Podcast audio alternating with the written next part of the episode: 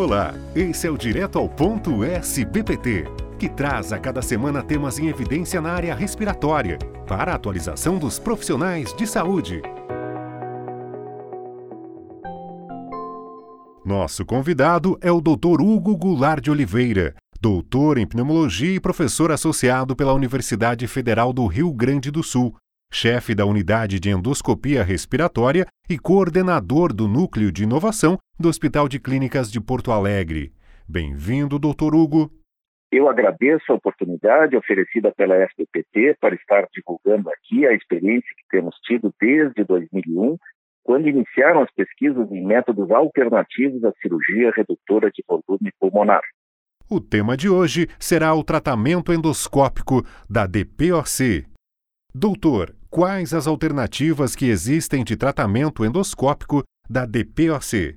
Especialmente a partir da década de 90, ficou claro o benefício em reduzir o volume do pulmão de pacientes com enfisema pulmonar avançado. Iniciamos então falando do enfisema pulmonar, um componente da DPOC, onde o dano decorre especialmente da destruição dos alvéolos. Falaremos apenas das mais significativas e em ordem cronológica. A primeira alternativa testada consistiu na instilação de uma substância nos segmentos mais doentes de maneira a produzir uma cicatriz no local, procedimento conhecido como cola biológica. Esta técnica permanece em testes e ajustes metodológicos e ainda sem aplicação clínica. A fenestração brônquica, o EXALE, consistia na criação de canais não anatômicos na parede dos segmentos de terceira e quarta geração da via aérea, com o objetivo de comunicar as vias aéreas distais e os espaços alveolares diretamente na via aérea central. Esta técnica, apesar de promissora nos resultados iniciais, foi descontinuada em função do fechamento prematuro dos orifícios criados artificialmente. As válvulas endobrônquicas consistem no implante de estruturas com mecanismo de válvula unidirecional no sentido expiratório, de maneira a isolar e promover a telectasia do lobo alvo escolhido. Existem quatro marcas comerciais duas mais estudadas e aprovadas para o tratamento do enfisema e da fuga aérea prolongada pelo FDA. A válvula Expiration da Olympus e com mais estudos validados, pelo menos sete ensaios randomizados, a Zephyr da Pulmonx.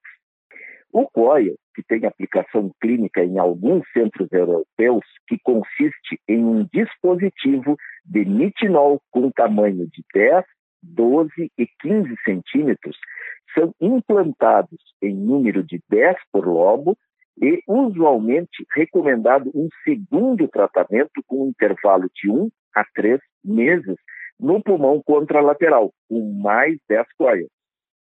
Eles têm o papel de promover a redução mecânica do tecido pulmonar através do efeito memória do coia, que reassume o seu formato original após implantado.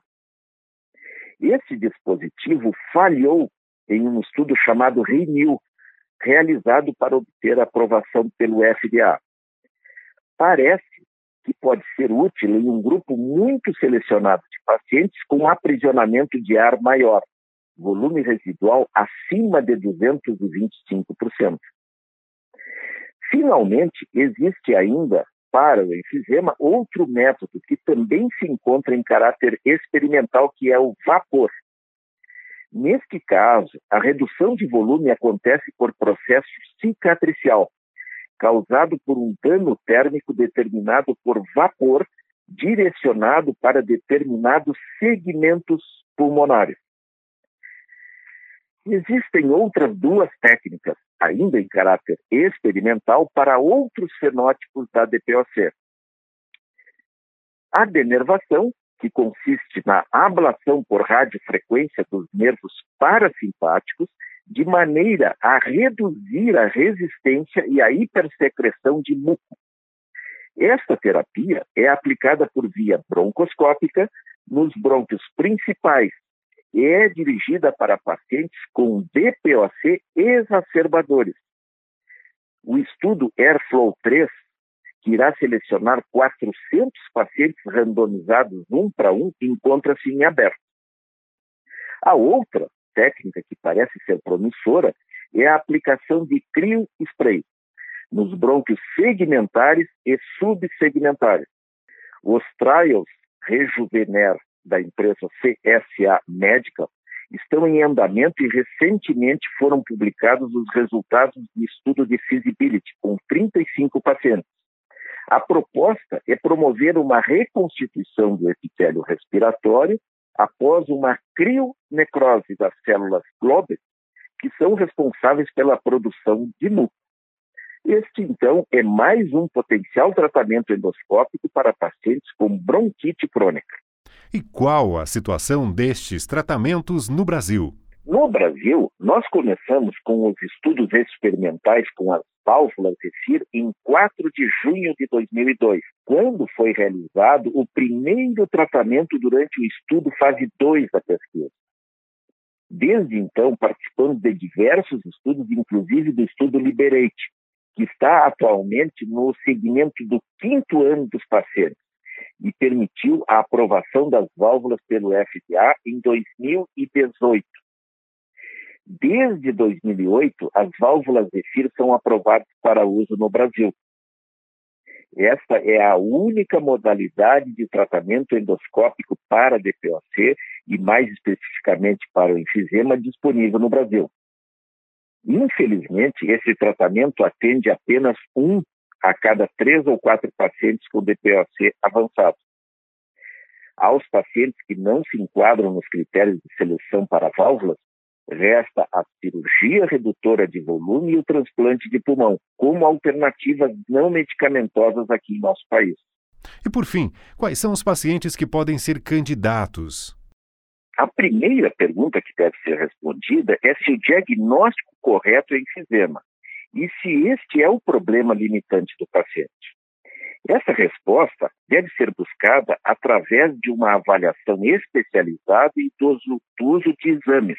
Além da avaliação clínica, anamnese, exame físico, os exames de função pulmonar, o teste da caminhada, o ecocardiograma, o laboratório de análises clínicas e tomografia computadorizada cumprem um papel fundamental nesta etapa. Os pacientes com DPOC severo do fenótipo enfisema, com dispneia MMRC2 ou maior, pessoas que têm que caminhar mais devagar no plano em função da dispneia, ou uma limitação maior, são os potenciais candidatos.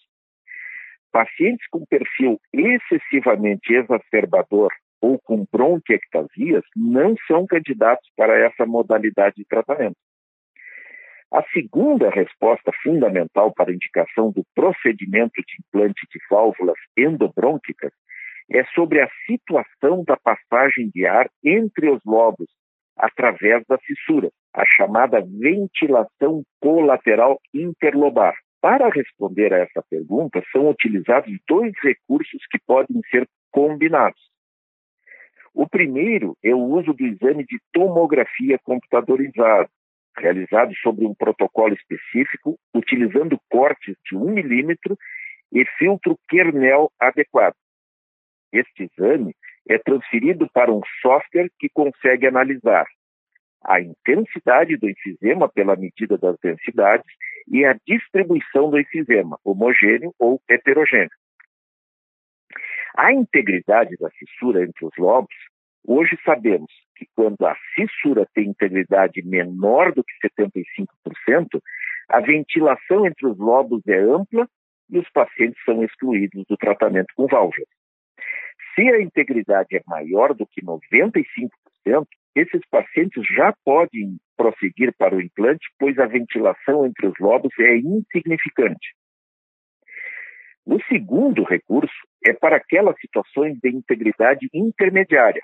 Os pacientes devem ser submetidos a uma técnica chamada Chartier, que consiste em avaliar a ventilação interlobar com o uso de um catéter balão, que simula o tratamento quando conectado a um console, que mede fluxos e pressões após a aplicação de um fluxo unidirecional no brônquio lobar em avaliação.